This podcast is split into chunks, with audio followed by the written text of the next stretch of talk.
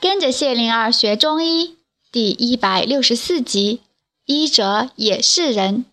医道碰王道，于瑞门。在临淄的渔父医馆里，扁鹊、程阳子、公孙子坐在一起，同坐的还有从渤海郡来的那位弟子，他也是医者了。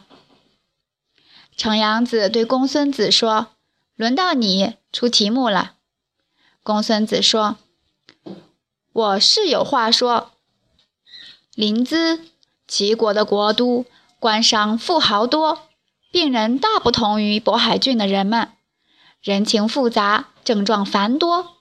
归结起来，是因为人们的心思游离在外，不顾身体，身体受害了。这位资历很深的医者看透了病因。”程阳子缓缓地说：“病人有病人的难处。”又问：“是吗？”三个人都在点头，默想着刚才这句话，言简意深。看透这一点，对症的方法就来了。扁鹊说：“我们只能帮助愿意配合的人。”言外之意，注重有效果的治疗，但不必大包大揽。这是医馆，是商场，要遵循商业规则。公孙子叹了一口气说：“对，我们守着规则。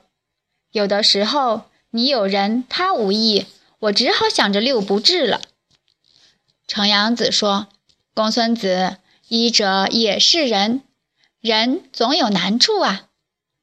四个人都点头，都明白，疾病共求的两方应该避免出现外界的店大欺客或者客大欺店，需要平等和顺，加上人心善意。